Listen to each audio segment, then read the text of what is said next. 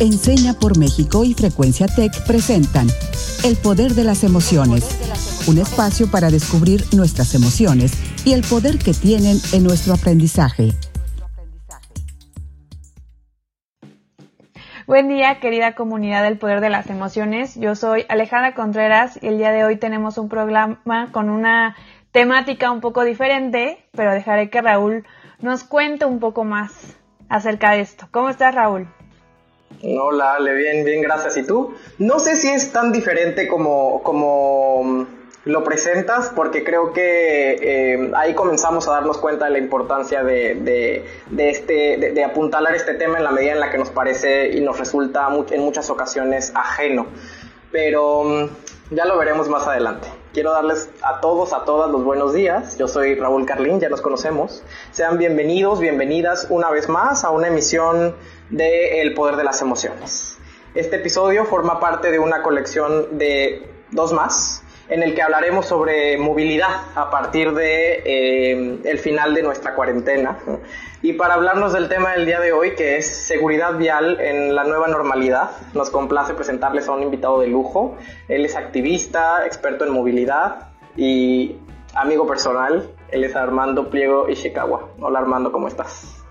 Raúl, Ale, muchísimas gracias. Yo estoy muy bien, este, estoy muy contento de, pues, poder acompañarles. La verdad es que, eh, pues ya, ya bien decía Raúl y yo somos amigos desde hace eh, algunos años. No hemos podido coincidir en persona eh, tanto, ¿no? En realidad, este, pues gran parte de nuestras interacciones se dan desde hace muchos años justamente a través de las redes, que bueno, ahora se ha acrecentado, ¿no? Este tipo de, dinámicas justamente por este contexto de la pandemia y pues es, es un gusto poder eh, aprovechar la circunstancia que nos envuelve en este momento para, poder platicar un poco de eh, pues cómo se relaciona con, esta agenda que es la que yo trabajo, que es eh, movilidad urbana sustentable y específicamente seguridad vial, que es en donde más me he metido en, en los últimos años.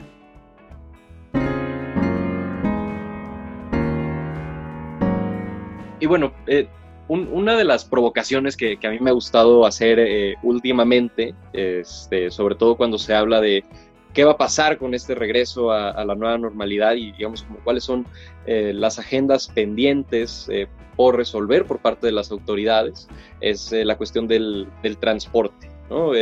ahora se habla mucho de la sana distancia, del distanciamiento social, eh, y como uno de los requerimientos de distanciamiento social precisamente para evitar eh, que exista contagios a bordo de las unidades de transporte público que ha sido mal señalado como gravemente inseguro en, términos de salud este, en las últimas semanas. Y, entonces, bueno, para procurar esta distancia a bordo de este transporte público, pues eh, se requiere de la disminución de la capacidad. Es decir, en, un vagón de metro donde antes cabían seis personas por metro cuadrado, ahora solamente puede haber una persona por metro cuadrado. Y entonces, lo que está sucediendo... Eh, eh, Em, por parte de las autoridades es que están saliendo pues distintos decretos. Y entonces se habla de que en promedio, por, decir algo, porque seguramente eh, algunas entidades resolverán particularidades con porcentajes distintos, pero en promedio se está hablando de que el transporte público solamente va a poder funcionar al 50% de su capacidad. Eh, y el transporte público es la columna vertebral de la movilidad en las ciudades. Entonces, el 50% de la gente ya que lo usaba ya no lo va a poder usar.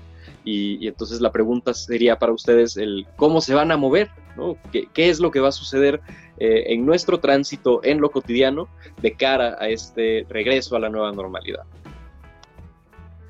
Armando, yo pienso en automático en dos lugares, en Monterrey, que es donde trabajo, y en la Ciudad de México, de donde soy originaria, y me dan dos panoramas completamente diferentes. Para empezar, la Ciudad de México afortunadamente tiene una gran variedad de transportes metro, metrobús, trolebús, tren ligero, camiones.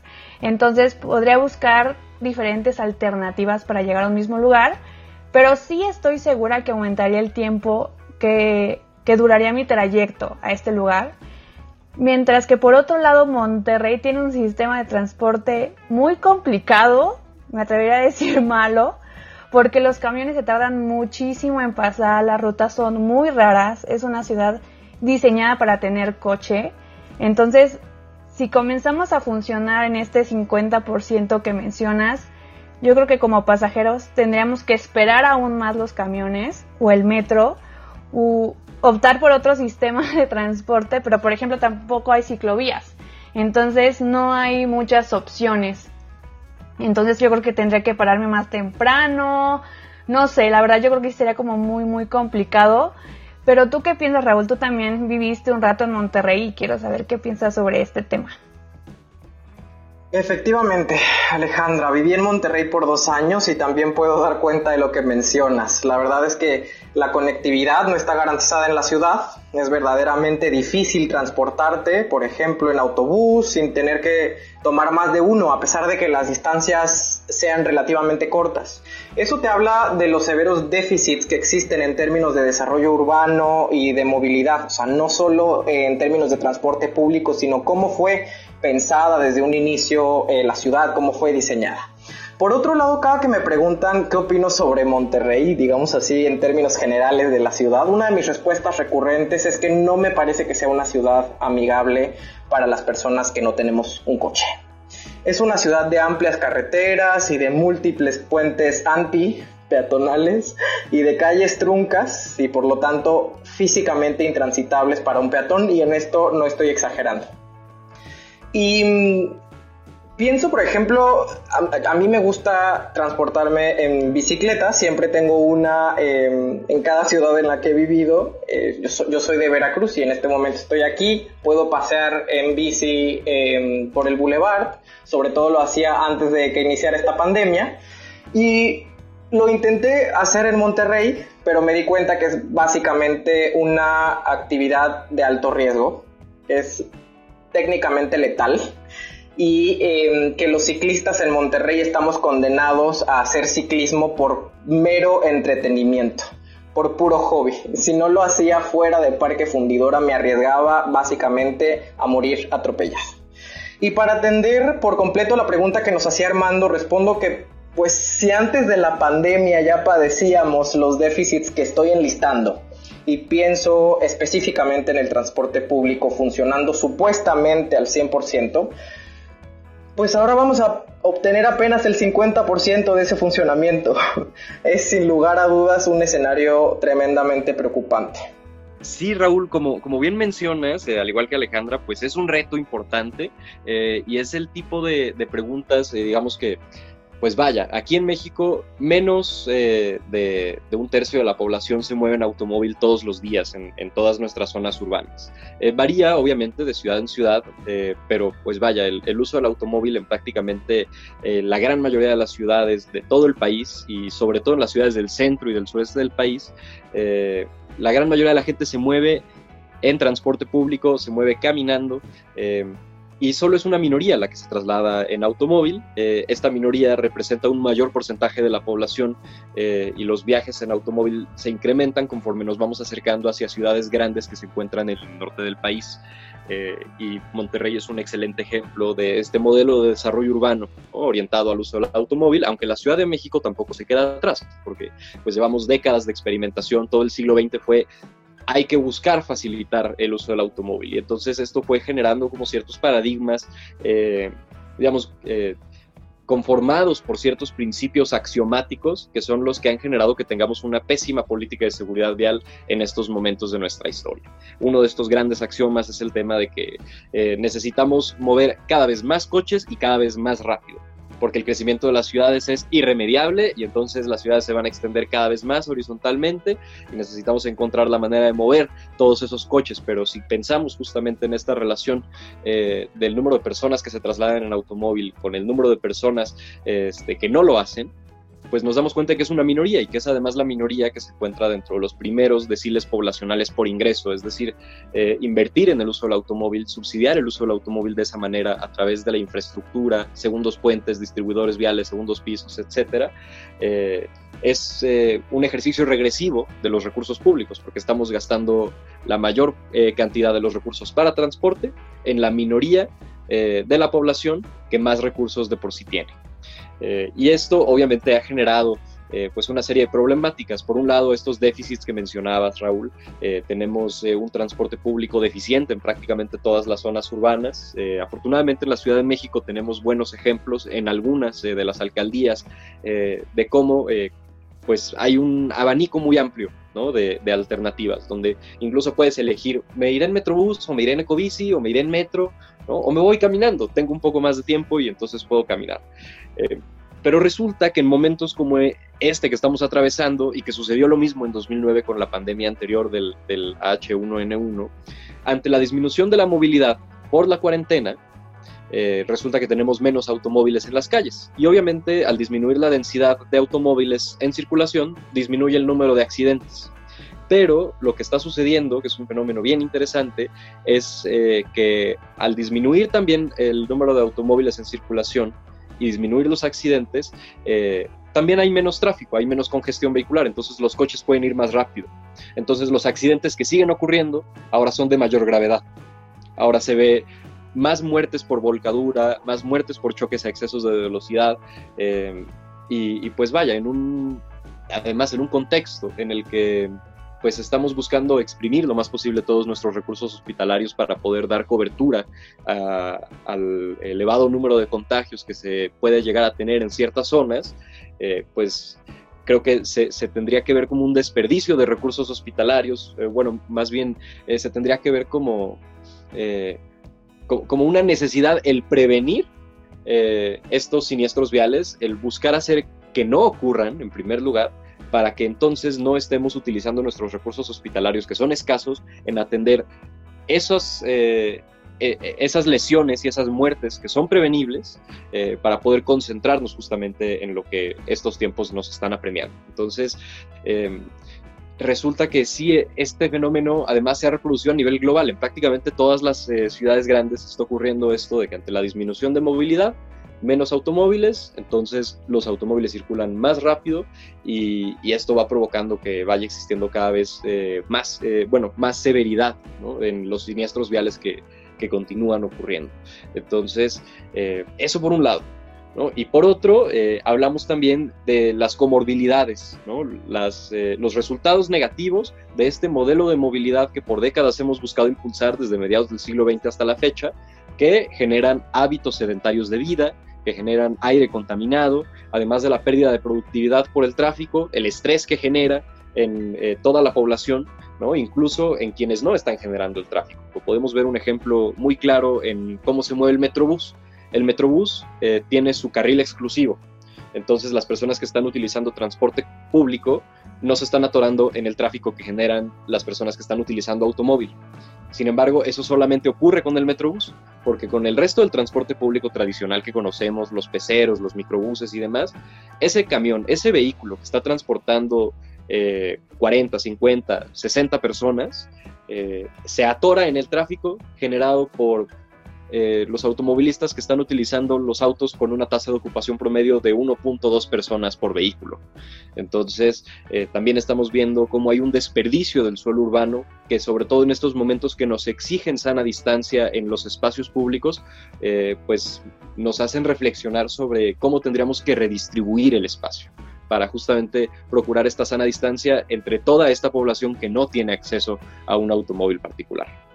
Armando, me quedo pensando en todo lo que dices y la verdad es que me cuesta procesarlo, porque lo que me doy cuenta es que em, tenemos, y hablo en nombre, yo creo que toda la sociedad, un profundo desconocimiento acerca de este tema. O sea, cuando hablas, yo me quedaría pensando que uno de los mitos, por ejemplo, que, que se aglutinan en torno a, esta, a este tema, tiene que ver con la idea de combatir el tránsito vehicular con un carril más cuando también ya sabemos que eso implica solo abrir un carril más en el cual se va a seguir eh, concentrando el tránsito vehicular, pero también está esta, esta, mm, este otro lado de la moneda que mencionas, que es que cuando disminuye el tránsito vehicular, eso implica que los coches vayan incluso más rápido y que se conviertan todavía en armas, máquinas más potencialmente letales. Entonces, la verdad también em, recuerdo ahora que hay incluso un componente aquí aspiracional, o sea, en las redes sociales hay muchas personas, vuelvo a Monterrey, que presumen a esta ciudad como una ciudad de avanzada, y pongo esta, este adjetivo entre comillas, por sus inalcanzables edificios y sus interminables distribuidores viales. Pero me parece que em, lo que se está dejando de lado ahí es em, una utopía que todavía no alcanzamos a diseñar, que es repensar la manera en la que hemos estructurado por completo nuestras ciudades y ojalá em, pues definir, definir juntos, definir juntas la ciudad que queremos cohabitar, porque históricamente y hasta la fecha no es la que queremos cohabitar. Pero así como estos mitos que comienzo a enunciar, yo creo que hay muchos otros que, están pululando alrededor de esta idea de la seguridad vial, que debería ser una agenda prioritaria y que yo creo que haremos bien en desmitificar. Y por eso los, los invito a que vayamos a esta sección del poder de las emociones que se llama Desbloqueando mitos. Desbloqueando mitos.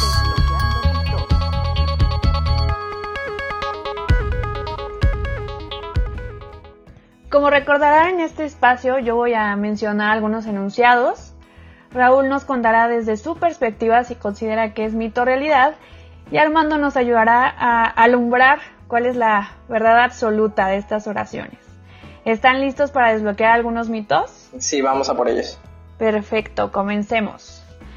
¿A la gente la atropellan por falta de cultura vial? No, no, no, este, este yo creo que es el, primer gran, gran mito del día. Armando nos contará mejor, pero a la gente la atropellan porque hay un protagonista en nuestras ciudades que se llama coche, no por falta de cultura vial. Y por eso creo que esto es un mito. Eh, sí, e, efectivamente, en, vaya, prácticamente desde que se inventaron los coches y los coches empezaron a circular en nuestras ciudades, eh, la gente empezó a morir, lamentablemente. El, Día del Peatón, eh, que se celebra en agosto, se celebra justamente en la fecha en la que muere este, la primera persona atropellada por un coche. Y ni siquiera era siglo XX, todavía era este, finales del, siglo XIX. Eh, apenas empezaban a circular los primeros vehículos en las calles y una mujer llamada Bridget Driscoll es la primera persona en perder la vida. Entonces, a partir de, de la masificación de la producción del automóvil, la gente empezó a morir eh, atropellada de una manera alarmante e incluso la población se resistió a que este, los automóviles entraran a sus vecindarios. La, gente se preguntaba por qué permitimos que entren estas máquinas que circulan a grandes velocidades a las calles donde mis hijos juegan, a las calles donde yo jugué cuando era niño. Em, y la respuesta de, de la industria automotriz eh, para no perder ventas y, justamente para hacer esta reconstrucción eh, ideológica del espacio para poder después dar lugar ya a la reconfiguración física del espacio, es esta idea de que a los gatones los atropellan por su propia culpa. Eh, pero pues vaya, tendría que ser a estas alturas evidente o de sentido común desde una perspectiva científica, si lo abordamos este, pues a partir de los principios más elementales que están presentes en un choque o en un atropellamiento, eh, pues nos damos cuenta de que el factor clave no es una cuestión de educación, es una cuestión de física, es una cuestión de la velocidad con la que los vehículos están circulando. Y resulta que la propia Organización Mundial de la Salud establece, eh, bueno, más bien ha analizado a lo largo de las distintas investigaciones que se han hecho en muchas regiones del mundo, eh, que la reducción de la velocidad media de los vehículos motorizados. En un promedio, 5%, puede reducir los accidentes mortales hasta en 30%. Entonces, la manera de impedir que la gente sea atropellada, la manera de proteger a las personas de un choque, eh, no tiene que ver tanto con la educación como sí con las condiciones físicas eh, para limitar la velocidad de los vehículos.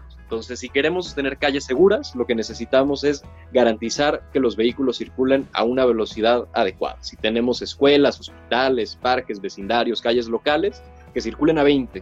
Si estamos hablando de calles secundarias, que circulen a 30.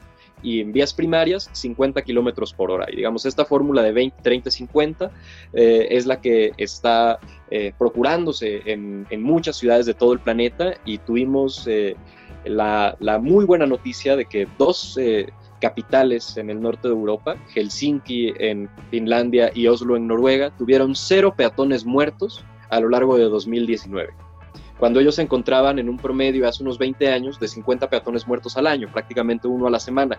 En esos eh, números se encuentran muchas ciudades medias en México, como lo puede ser Puebla, donde tenemos un promedio eh, de, un peatón eh, atropellado y muerto a la semana, lamentablemente, y, pues una de las primeras acciones que hemos buscado hacer en años recientes es justamente disminuir los límites de velocidad para prevenir atropellamientos y para prevenir choques. Entonces, no es un tema de cultura vial, creo que no nos falta cultura vial, tenemos ya una cultura, es una cultura mala, necesitamos modificarla, necesitamos modificar esos hábitos y esas prácticas que tenemos interiorizadas eh, para justamente proteger a los usuarios más vulnerables del espacio público, que somos todas las personas que eh, estamos en algún momento del día en condición de peatón.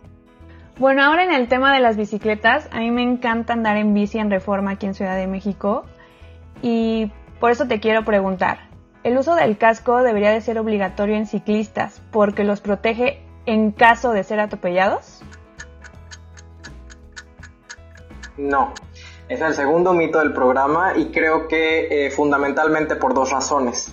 La primera es porque es um, flagrantemente falaz que los proteja en caso de ser atropellados. Es como, como ponerle un curita a lo que es un cáncer, es un proceso mortífero em, sin cortapisas y en segunda instancia porque mm, me parece que tiene que ver con lo que Armando mencionaba en su explicación del primer mito, que tiene que ver con esta idea de trasladar eh, la responsabilidad a los ciclistas a los, o a los peatones, que en la mayoría de los casos, en todos, son las víctimas de este proceso mortífero del que hablo. Entonces, em, posemos el foco en donde tiene que estar.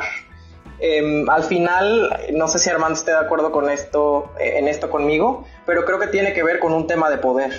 Y, en este tema de poder no podemos em, permitirnos la licencia de trasladar la responsabilidad sobre quienes son las víctimas. Pues eh, sí, coincido plenamente. Eh, definitivamente hay una cuestión de, poder allí y de este simbolismo. quienes más han promovido el uso del casco en los usuarios de automóviles, eh, en su momento fueron también las propias empresas automotrices y, el gran lobby manufacturero de los vehículos, em, que estaban buscando hacer, sobre todo en, ciertos mercados emergentes, eh, en, el norte de Europa, después de la, eh, en, prácticamente todo el occidente de Europa, pero sobre todo en, las ciudades más al norte, después de la Segunda Guerra Mundial. Eh, viene pues este reacomodo económico, ¿no? el, plan Marshall para la reconstrucción y parte de la reconstrucción en Europa eh, pues es atravesada justamente por eh, grandes procesos de acumulación de riqueza a partir de las obras, a partir de la generación de empleos, etcétera. Y entonces vemos como ciertas economías, como la holandesa o como la danesa, empiezan a, a, crecer rápidamente y entonces allí se acostumbraba muchísimo de por sí el uso de la bicicleta desde eh, el siglo XIX y una forma de venderlo como de, empezar a presentar el uso de la bicicleta como una actividad insegura fue empezar a promover el uso del casco.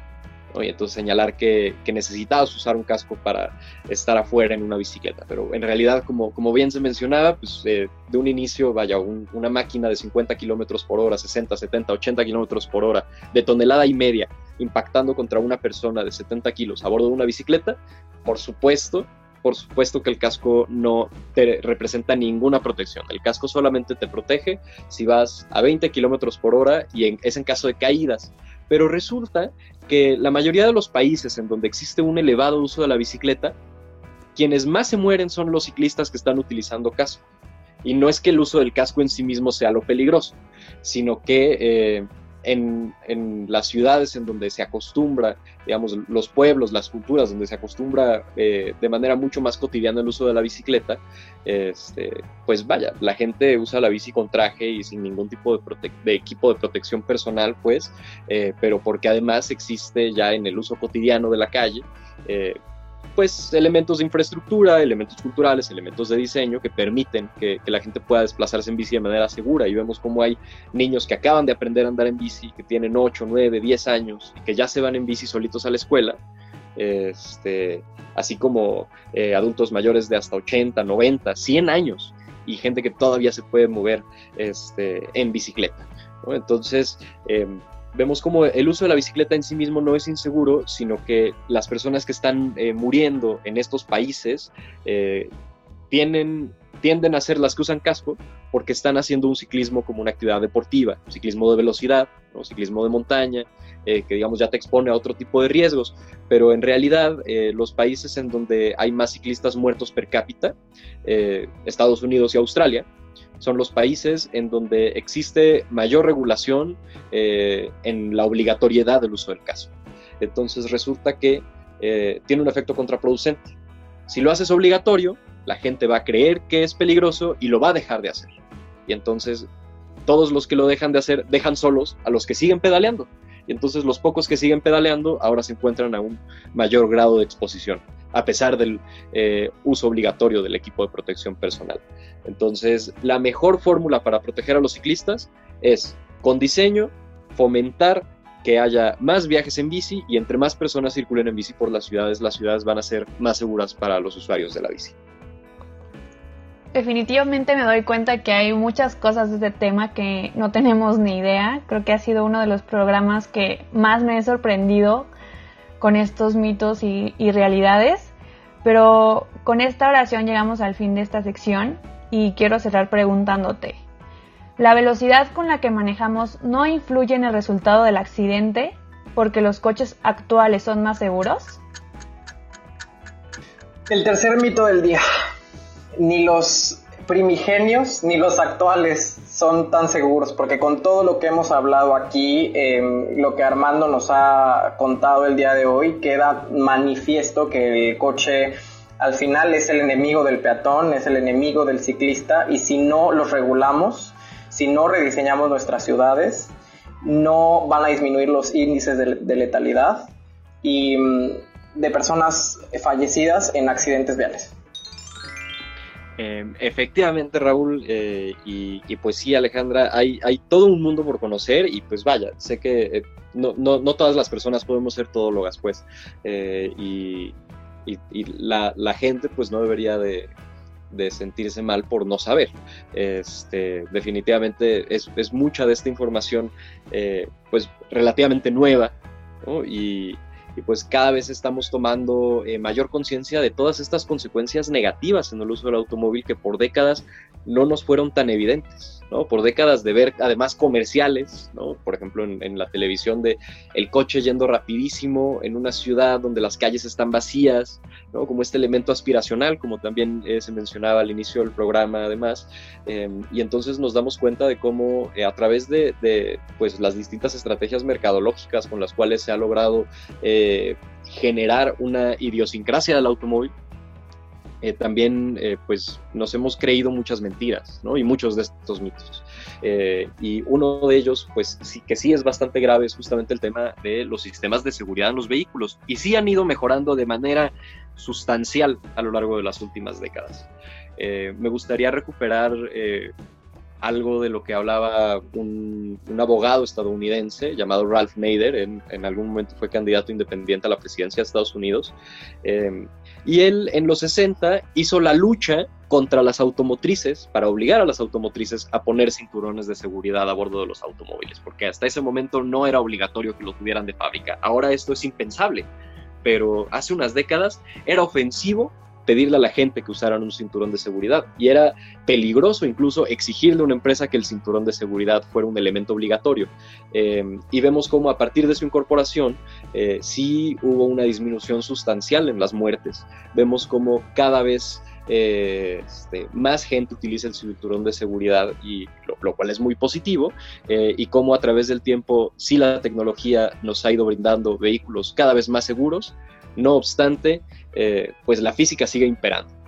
Y a fin de cuentas, eh, incluso podríamos proteger cada vez más los vehículos o hacer que un vehículo sea indestructible, pero nuestro cuerpo por sí mismo, por sus dimensiones, por su naturaleza, eh, tiene sus vulnerabilidades que ninguna carrocería te va a proteger. Entonces, es importante siempre considerar que pues primero que nada, o al menos para, para mí y para muchas de las personas que estamos involucradas en la agenda de seguridad vial, eh, pues es el reconocer que nadie tiene por qué morir en la calle.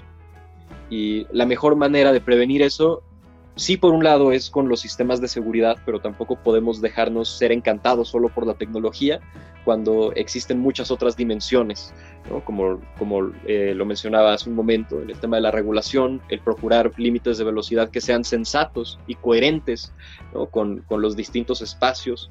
Eh, es muy común todavía ver ciudades en donde tenemos hospitales eh, con calles que son vías rápidas enfrente. Entonces, eh, ese tipo de cosas tendrían que ir cambiando poco a poco eh, y afortunadamente lo están haciendo. Eh, cada vez son más ciudades las que, las que se van subiendo a este tren que quiero pensar ya que es imparable, que es el, el de ir haciéndonos conscientes de cómo a través de estas pequeñas modificaciones en los reglamentos, en el diseño de las calles, vamos a promover ese cambio en la cultura de las personas, esa manera de eh, convivir y de interactuar en el espacio público, que a fin de cuentas, pues eh, cuando hablamos de una agenda de seguridad vial, estamos hablando de una agenda de convivencia segura en el espacio público, de convivencia armónica con las otras personas que también están usando la calle. ¿Y tú qué desbloqueaste hoy?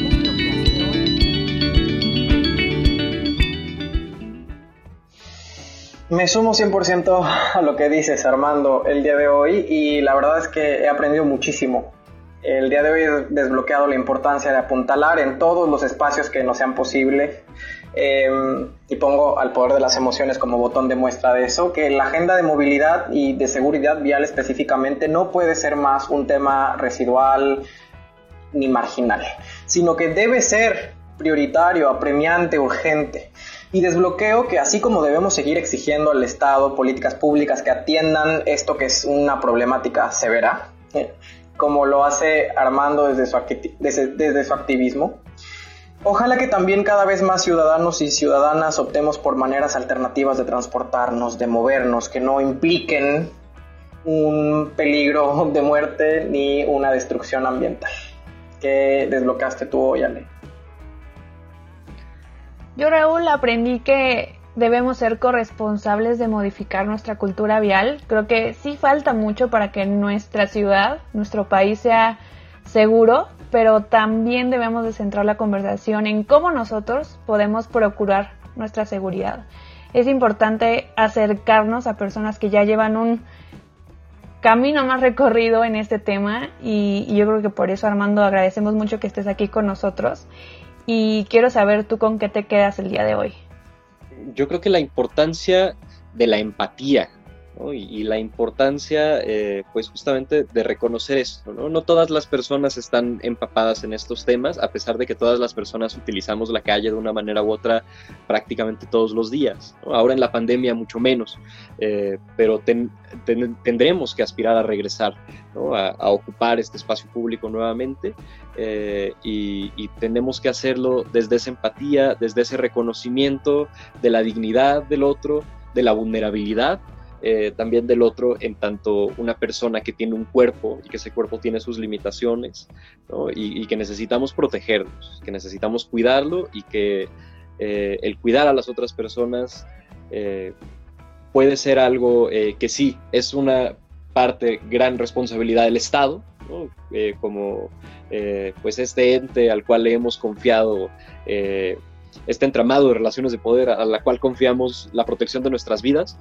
pero también nosotras las personas en lo cotidiano, más allá de estas grandes fuerzas y de las instituciones del gobierno, eh, también podemos poner de nuestra parte y es algo tan sencillo como ponernos en los zapatos del usuario vulnerable, que no es vulnerable por sí mismo. Es un usuario históricamente vulnerado, más bien. A mí no me gusta eh, hablar de que, de que una persona eh, en condición de peatón en el espacio público es un usuario vulnerable, porque no lo era antes de la llegada del automóvil como lo es ahora.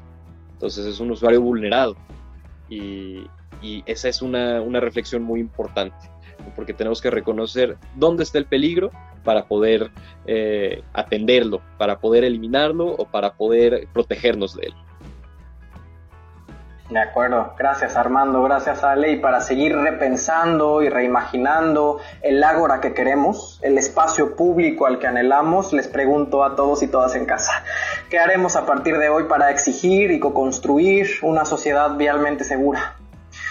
Y les dejo la que en otra semana es una frase, pero este día va a ser todo un párrafo porque creo que en este tema no hemos de escatimar. Y ese párrafo es, los ecologistas y otros irresponsables proponen que por un día, en el día de hoy, los automóviles desaparezcan del mundo. Un día sin autos. Y si el ejemplo se contagia y ese día pasa a ser todos los, todos los días, Dios no lo quiera y el diablo tampoco. Los hospitales y los cementerios perderían su más numerosa clientela. Las calles se llenarían de ridículos ciclistas y patéticos peatones. Los pulmones ya no podrían respirar el más sabroso de los venenos. Las piernas, que se han olvidado de caminar, tropezarían con cualquier piedrita. El silencio aturdiría los oídos. Las autopistas serían deprimentes desiertos. Las radios, las televisiones, las revistas y los periódicos perderían a sus más generosos anunciantes. Los países petroleros quedarían condenados a la miseria. El maíz y la caña de azúcar, ahora convertidos en comida de autos, regresarían al humilde plato humano. Eduardo Galeano. Yo soy Raúl Carlín, este ha sido una emisión más del Poder de las Emociones. Gracias Alejandra, gracias Armando por estar aquí y gracias a todos y todas en casa. Hasta la próxima. Yo soy Alejandra Contreras, gracias por sintonizarnos una vez más en el poder de las emociones. Fue un placer compartir este tema con ustedes, compañeros. Muchísimas gracias Ale, muchísimas gracias Raúl por la invitación eh, y por el espacio y pues espero que eh, tengan mucha suerte y de cara a la pandemia pues tengamos un regreso muy seguro a nuestras calles en esta nueva movilidad, en la nueva normalidad. Esto fue El Poder de las Emociones, un espacio para descubrir nuestras emociones y el poder que tienen en nuestro aprendizaje. Un programa producido por Enseña por México y Frecuencia Tech.